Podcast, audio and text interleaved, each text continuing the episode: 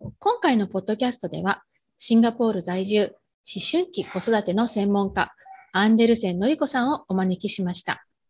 のりこさんは、息子さんの不登校と自殺未遂を機に、10代の脳を研究。現在では、思春期のお子さんを持つお母さんたちに、心底を信頼し合える親子関係を築く方法を伝えていらっしゃいます。いつも元気で、周りの人にエネルギーを与えてくれる太陽のようなのりこさんに、ご自身の子育て経験や思春期の特徴、そしてプレティーンやティーンを持つ親御さんへのアドバイスなどを伺いたいと思っています。のりこさん、本日はお越しいただきありがとうございます。どうぞよろしくお願いします。まさこさん、本日はお招きいただきありがとうございます。よろしくお願いします。こんにちは。心理カウンセラーのまさこです。家庭も子育ても自分の人生も大切にしたいと願う女性のサポートをしています。臨床心理学やポジティブ心理学、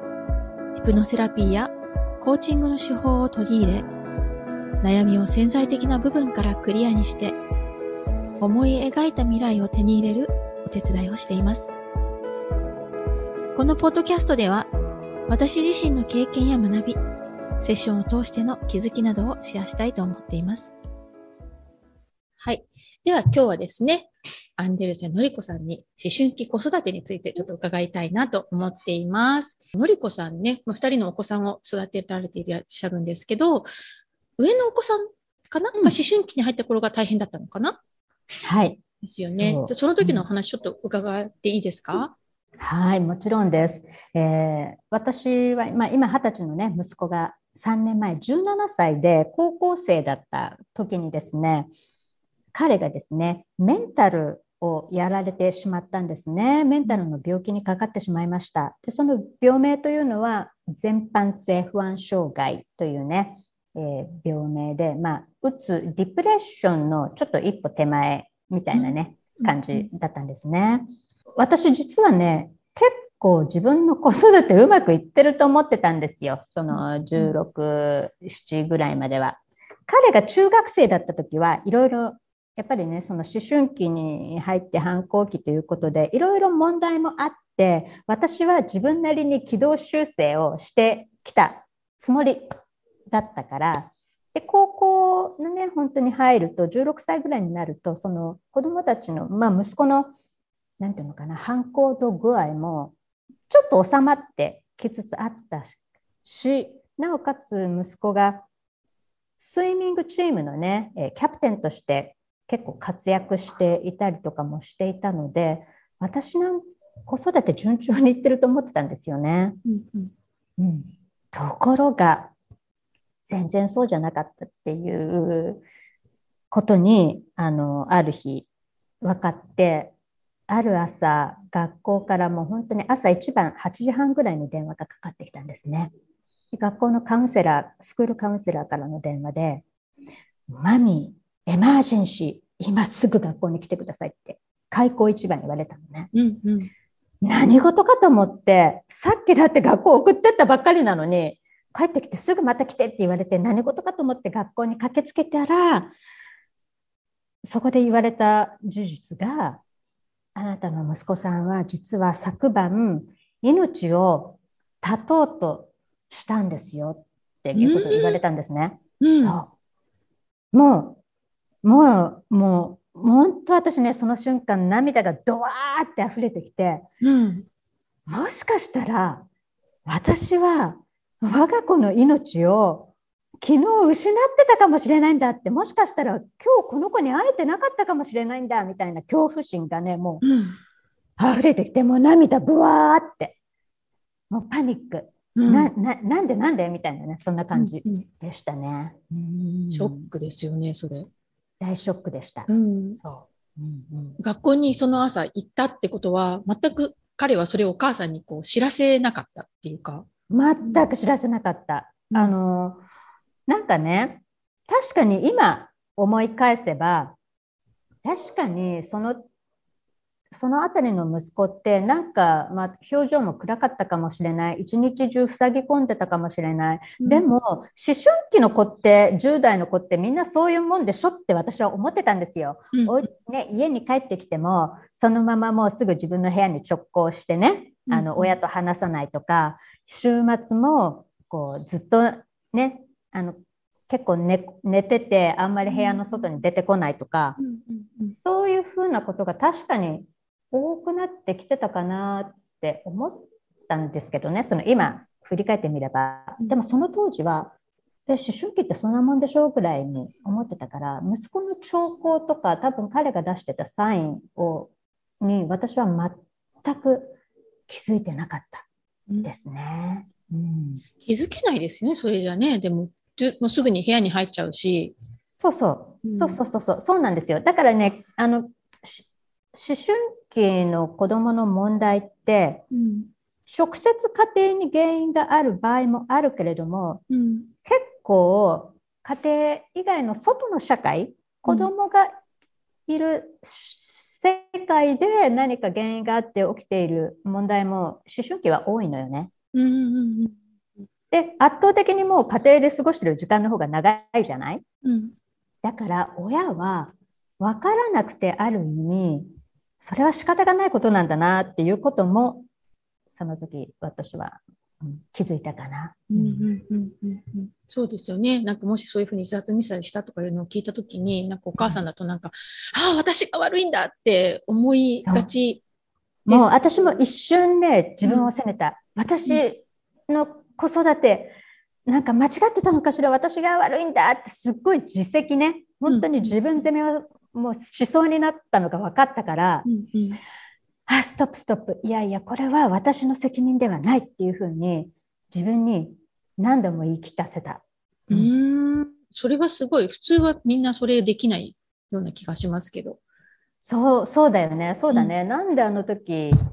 それができたのかな。もしかすると、まあ、子育てのこととかを、ね、その前から、うん、うんうん、学んでいたとかっていうのもあったのかもしれない。でもそこでまず私は本当にこれは私のせいではないっていうことをとにかく私自身に強く言い聞かせることをしてた、じゃないと本当に自分を責めてた。責めちゃうから。うんうん、確かにそうですよね。で実際にその家庭かもしれないし、外かもしれないし、まだわからないような状況の時に、自分ばかり責めて悲しい、ね、悲しみに溺れてしまうと、本当に母親としての対処ができなくなっちゃいますよね。うんうん。うんでそれでどうされたんですか？その自殺未遂したっていうことが分かってから。そう。それでもうその、えー、これは非常に危険な状態なので今すぐ外部のプロのね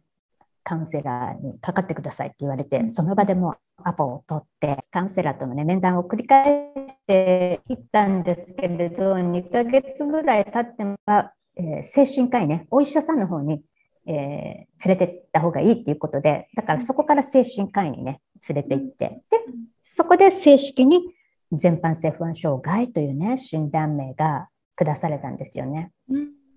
うんうん、その心理カウンセラーの方に見てるときはもうカウンセリングだけっていう形だそうそうそうそう、うん、精神科医の方に見てもらって、その診断名がついた後にお薬とか処方されて、うん、そうそうそうそう、お薬をね、うんうんうん、そう。その大きな違いですよね。えっ、ー、と、うんうん、カウンセラーと精神科医の違いってね、うんうん、精神科医はお薬を処方してくれるので、だからその息子が、えー、不安に思うとバーって体に症状が出るわけじゃない、あの頭もこうもうぼーっとしてくるし眠れないとかいろいろあるから、だからその緊張感を和らげるためのお薬とか、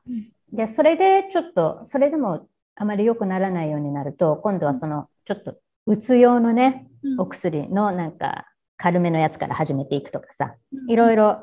まああるんだけれども、そう。その緊張を和らげるお薬とかねやっぱもらってね本人も飲んでたねなんか学校行く人が。息子さんはそういうふうに心理カウンセラーとか、まあ、精神科医とかに会うことに対しては抵抗はなかった？抵抗はなかったですね。多分ね、本人も、あの、その前から、だからスクールカウンセラーに実は彼は3ヶ月もかかってたんですよ。その自殺未遂を起こすまで。そう。その事実も私は知らなかったの。親なのに。そっかそっか。カウンセラーにはね、守秘義務があるから。そうなの、そうなの。伝えない限りは。そうなんですよ。それもその自殺未遂をしたっていうことを聞いたから、もうカウンセラーさんがこれは危ないと思って、親御さんに伝えたっていうそうそうそう、そうです。その時点で、だからもうこれは親をに伝えないといけない案件にもなってきてると。で、そこで初めてだから息子も同意を取れたので、うん、私に連絡が来たっていうことね。なんかだから日本人の感覚とだと、そんな学校でカウンセリングに関わってるんだったら親にまず知らせてよって思うんだけれど、うん、そうじゃないのねっていうのもそこで初めて知った。いやでも17歳とかねやっぱティーンだとやっぱ自分の問題を自分で解決したいと思うと思うのでやっぱりお母さんに話せないってことも多いかなそうそうそうそう。あのねまあ、だから息子の学校ってインターナショナルスクールなんですけれど、うん、そこのねあのカウンセラーでもうちはさ結構子どもたちがカウンセリングデパートメントにお世話になってるのでもはや VIP みたいな感じでね、よく使ってるからカウンセラーとももう仲良しになっちゃってるんだけれど、でもねそのカウンセリングに来てる子どもたちは親に話せない親に話しません話したくありませんっていうねあの同意をだから親に伝えていいっていう同意をしない子たちが結構ほとんどなのね。うん。でうちの息子はそれでも親に話していいっていうふうに言えたっていうことは私はだから逆に本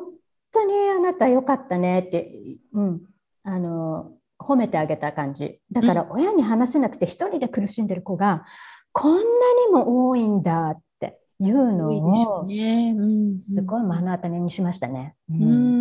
そっかそっか。じゃあそういう感じで息子さんはまあ精神科精神科医に通って、うん、でお薬とか飲んでそこからこう徐々にこう良くなっていったわけですか、そこからのだから1年間っていうのはもう一進一退ですね。うんうん、2歩進んだかと思うと一歩後退してみたいな、そういう感じ。もう私はだからこう先の長いトンネルに入っている感じ。でも出口の光が全くまだ見えないみたいなそういう感じでした、うん、だからその間は彼は自傷行為もあったし、うん、またその夜中に抜け出してねビルの屋上に行っちゃったりとかっていうこともあったし、うん、夜寝る時に我が家は私はだからね家中のナイフとか刃物類先の尖ったものを隠してから毎晩寝るっていうことをねしてたの。うん、そう。あれは相当大変でしたね。その、うん、で、ある時なんか、そう、それが1年ぐらい続いたかな。で、ある時なんか、うん、はっ！って目が覚めて、うん、しまった、今日はナイフ隠すの忘れちゃった。みたいな感じでね、うん、夜中に起きて気づいて、それで慌てて息子の部屋行って、寝息、ま、ちゃんとしてるかなっていうのを確認したりとかね。うんあとはその彼が夜中にねあの 本当変な気を起こさないようにっていうことで17歳の息子と12歳の次男と私と3人で一緒に夜寝てた時期とかもあったからね。うん、うん、そう結構大変でしたねそれは。結構大変でしたね。うん、でもそのね1年間彼の一心一体一体っていうのを見ながら、まあ、最初にそのね、自殺未遂をしましたっていうのを聞いた後に、のりこさん自身自分のセルフケアってどうされました？いや自分のセルフケアがだから私はやっぱりねそこまで手が回らないわけなんですよ。うん、息子がもうやっぱり最重要っていうか、うん、で息子のことにとにかくあの考えて気を張ってるから自分のエネルギーがどれだけな枯渇しているかっていうのに本当気づかないのねわからないのね。である晩で私ねある晩胸が苦しくて目が覚めたことがあったんですよ。本当になんか心臓がねキューってなってこう胸が痛い感じ心臓が痛い感じそれで目が覚めて、うん、ああ私なんでこんな心臓が痛いんだろうって思ったのね。でその時に霊気ヒーラーやってるお友達に聞いたらもうのりこさんねハートチャクラがもう全く枯渇してるよって言われて、うん。うん、だから子供のことに私がもう全部エネルギー注いでたから、うん、私自身が枯渇してた、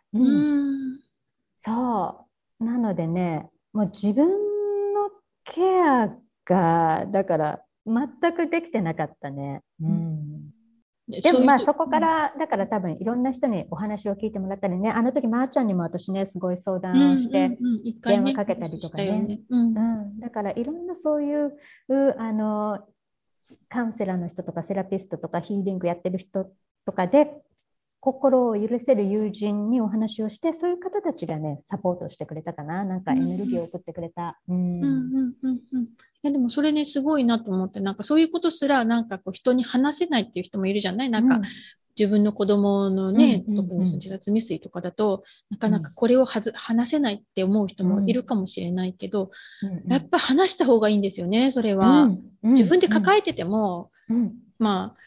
まあ、その解決方法はね、見つからないかもしれないけど、その抱えてたところで、その重さってなくならないから、誰かに聞いてもらうことで、共感してもらうことで、別に解決策が見つからなくても、自分の気持ちが少し軽くなるだけでも、それっていいエネルギーが入ってきてるってことだし。そう、だからね、私の場合は、あの時に、あの、えっ、ー、と、私の話をジャッジしないで聞いてくれる人がいたっっていうことはねものすごく救いになった。うんうんうん、そ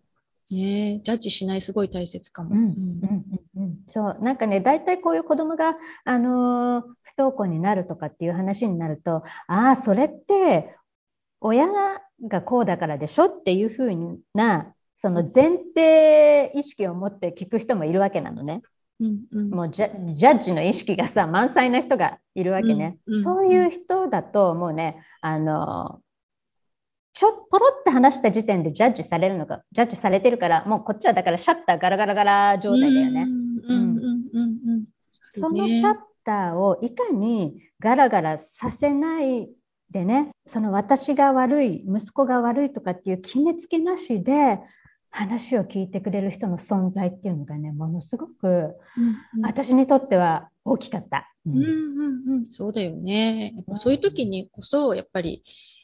心を開いて話せる人が周りにいるっていうのはすごい大切だなと思うし、うん。うん、もしそういう人がいない時は本当にね、セラピストとかカウンセラーとかに話しに行く。っていう選択肢があるということに覚えておいてほしいなと思うんですよね。うん、誰にも話せないと思って自分一人で苦しむのではなくて、うん。本当にジャッジせずに話して、それをちゃんと受け止めてくれる人って絶対いるので、そういう人に話しに行ってくださいって感じだな。うん、本当にそう思います。でそういう経験を経て、のりこさん自身も今はね、そういう思春期子育ての専門家として活動されてるんだけど、うん、あの、のりこさん自身、どういうことを伝えたいなっていうふうに思っていらっしゃいます？うん。あの、私はね、その息子が、えー、病気になっていろんな事件が起きたことがきっかけで、うんうん、息子と向き合うことができたんですよ。うん、その本当にこの子は何を考えてるのか何を思ってるのかこの子が幸せに生きていくためには私はじゃあ何ができるのかっていうね本当にね向き合うきっかけをいただいたと思っていてそこでまた息子と向き合いながら自分自身とも向き合ったんだよね。自分の中の何がそのありのままの彼を受け入れることを拒んでるんだろうっていうね。親ってやっぱり子供に対していろんな期待とか執着っていうのを持っていて私はだからどんな期待を子供に対して抱いてるんだろうどんな執着があるんだろうっていうことをものすごく見つめた1年間でしたね。うんうんうん、見つめて向き合って手放してった。うんうんうん、でその結果分かったことは結局親は子供の人生を生きることはできなくて子供の人生を生きるのは子供自身なのね。うんうん、だからその子の個性とか気質とか特性とか今のその子の状態とかっていう本当にありのままの子供をどれだけ結局はサポートしていってあげられるか、うん、そこに落ち着くのかなってそれが思春期の親の役割なのかなっていうのが分かったんですよ。うんうん。うん、だから今私は皆さんにお伝えしたいのは思春期こそ子どものベストサポーターになるために何ができるのかなっていうことをね、うん、考えていこうっていうことをね、うん、お伝えしたいかなって思ってますね。うんうんうん、本当にそうですね。なんか子育てしてると、これまでの自分のなんか、ね、あの、のりこさんは執着っておっしゃってたけど、うん、こう、子育てに対する理想とか期待とか、自分がなんか過去にできなかったこととかを子供に背負わせたくなったりするんですよね。だから本当に子育てっていかにそこを手放していくかみたいな。そうそうそう、うん、やっぱり時代の価値観とかもあるし自分が育てられてきたそのバックグラウンドとか背景とかもあるしあの世間の目とか常識とか、いろんななんかねあの私たちの中にあってその自分のなんていうのかな価値観とか考えの基準を作っているものがいっぱいあるんだけれどそれにとらわれちゃうんだよね。そう。それにとらわれればとらわれるほど子供が見えなくなる。そうそうそうそう。うん、本当にそう、うん、だからどんなとらわれが自分の中にあるんだろうっていうことをまず自分が知るっていうのが本当に大切だなってね思いました。うん、本当にその通りですね。うん、うん、じゃあのりこさんがこれからね自分の活動を通して叶えたい未来とはどんな未来ですか？はい、そうですね。私はね、まず、あの、すべてのね、この世に生まれてきたすべての子どもたちが、本当に自分の心と体と性っていうのをね、大切に守られながら育まれていけるようなね、社会っていうのを作っていきたくって、あその子自身が、これはね、子どもたちだけじゃなくて、私たち大人もそうなんですけれど、そのその人自身、その人らしさっていうのをそれこそね世間の目とか常識とかなんかそういうものにとらわれることなく、えー、自分らしさを全開にして生きていける世の中にしていきたい。そうするといじめとか偏見とか差別とかなんかねそういうものがこうなくなっていくんじゃないかなっていうかそういうのをだからなくしていきたいっていうふうに思っていてでそのためにはまず親である私たち自身が自分っていうのを本当に生きていくっていうことが大切なのかなと思ってるので、うん。うん、これからはねだからその子育ての活動を以外にもママ自身が子育て後の自分の人生をどう生きていくかっていうことをね何て言うんだろう考えるようなきっかけを作る場っていうのもね作っていきたいなって思ってます。うん、うん、素敵ですね。うんじゃあ今ね、子育て真っ最中の女性に向けて伝えたいこと何かありますか？今、子育て真っ最中のあなたに伝えたいことは、あなたは本当によくやっていますよ。もう素晴らしい。本当によく頑張っています。そうです。あなたは、あなたのベストを尽くしてやっている、それで十分です。素晴らしいです。それを真っ先に伝えたいですね。うん、本当ですよね。本当にもう頑張ってるから自分を責めないでって感じ。そう、そうよ。うん、よくやってる私って思ってほしいですね、はい。本当にそうですよね。じゃあ、のりこさん、今日はあの貴重なお話ありがとうございます。